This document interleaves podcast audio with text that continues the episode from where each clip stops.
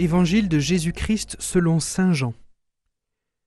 Comme la Pâque juive était proche, Jésus monta à Jérusalem.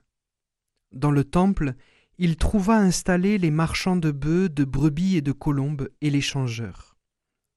Il fit un fouet avec des cordes, et les chassa tous du temple, ainsi que les brebis et les bœufs.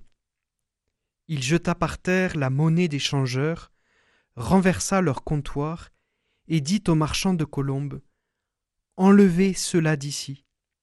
Cessez de faire de la maison de mon Père une maison de commerce. Ses disciples se rappelèrent qu'il est écrit L'amour de ta maison fera mon tourment. Des Juifs l'interpellèrent. Quel signe peux-tu nous donner pour agir ainsi? Jésus leur répondit Détruisez ce sanctuaire, et en trois jours je le relèverai.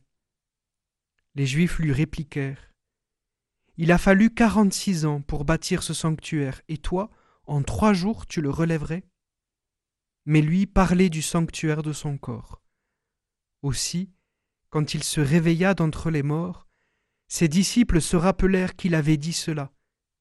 Ils crurent à l'écriture et à la parole que Jésus avait dite.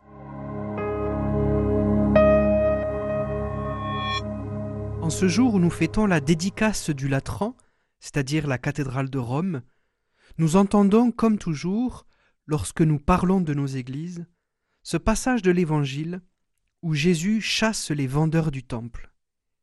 Et peut-être sommes-nous, comme toujours, soit choqués de voir Jésus se mettre en colère, soit ravis de voir Jésus faire du temple une maison de prière. Mais peut-être passons-nous à côté d'une autre parole que le Christ veut nous transmettre. Un petit détail peut attirer notre attention.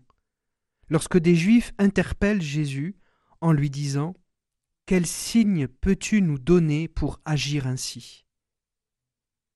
Autrement dit, les paroles et les actes de Jésus sont ici comme ailleurs perçus comme des signes, des signes qu'il nous faut donc décrypter pour comprendre le message qu'ils veulent nous transmettre.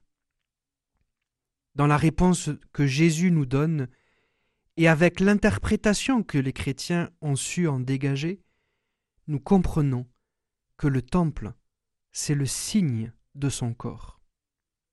Et nos églises ne seraient-elles pas comme le temple, c'est-à-dire des signes, des signes du corps du Christ, celui que nous célébrons dans l'Eucharistie, mais aussi et surtout celui que nous incarnons par cette même Eucharistie. Alors, que regardons-nous quand nous sommes face à une Église? Y voyons-nous le corps du Christ ou le signe du corps du Christ?